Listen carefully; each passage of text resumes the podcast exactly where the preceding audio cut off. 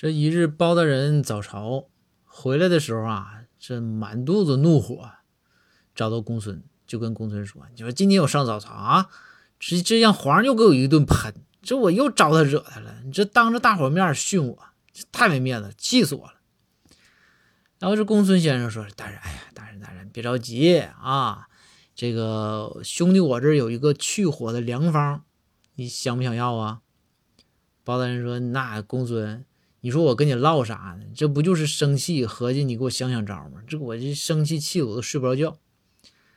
然后公孙说：“来，大人，我给你开个方子。”就见呐，这公孙抻出一张纸，用毛笔在上面写着：“陈皮四点五克，半夏三克，甘草零点九克，茯苓三克，然后三碗水大火熬成一碗。”咕嘟咕嘟咕嘟的啊，要要滚开滚开的水，这个加入这些啊，一起熬熬滚开了之后啊，将这个热水泼到对方的身上，就能去火了。